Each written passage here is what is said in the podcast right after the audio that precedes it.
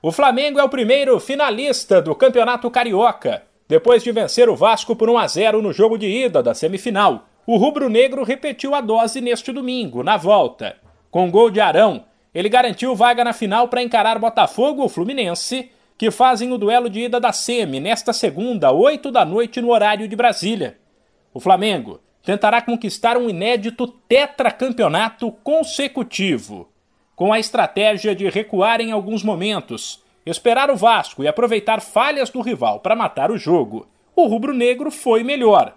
Para a alegria do técnico Paulo Souza, que fez questão de garantir que o estadual é sim importante para o clube. Hoje, estrategicamente, procuramos também baixar ligeiramente o nosso bloco eh, defensivo, eh, tendo, um, tendo um jogador de, de, dar mais profundidade ao, ao, ao, jogo e poder ter jogadores também a flutuarem entre linhas, como, foi, como era o caso do, do Gabi e o próprio Arrasca, para podermos procurar uh, transições eh, que nos permitissem uh, criar oportunidades de, de gol. Por isso, uh, sem dúvida, o que nós tínhamos perspectivado acabou por acontecer. Vencer, não sofrer golos e podemos participar numa final que nos aproxima de sermos tetra pelos lados do Vasco, que já foi eliminado na Copa do Brasil e está na Série B do Brasileiro. O técnico Zé Ricardo se disse orgulhoso do empenho da equipe, mas teve que admitir que o Flamengo está em outro nível. Hoje deu orgulho de ver nosso grupo jogar.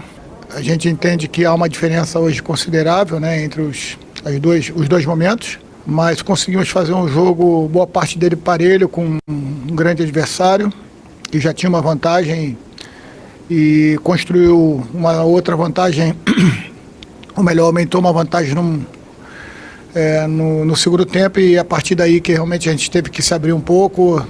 É, as trocas, é, tanto de Vasco quanto Flamengo, foram na intenção de manter um, um, um jogo de alto nível ofensivo e, e, realmente a gente não conseguiu, não, não obteve forças para conseguir o nosso objetivo. No gauchão ainda não se sabe quem será o representante de Porto Alegre na final contra Ipiranga ou Brasil de Pelotas. Mas com todo respeito ao Inter, é bem provável que seja o Grêmio.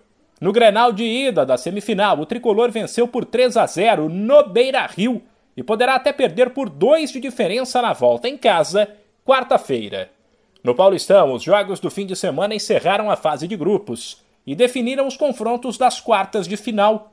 O São Paulo venceu o Botafogo por 2 a 1 e vai encarar o São Bernardo na terça.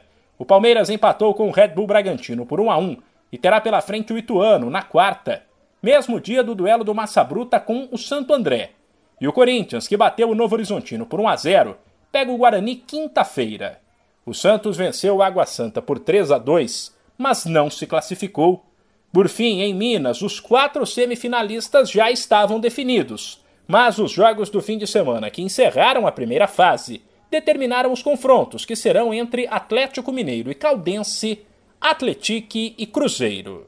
De São Paulo, Humberto Ferretti.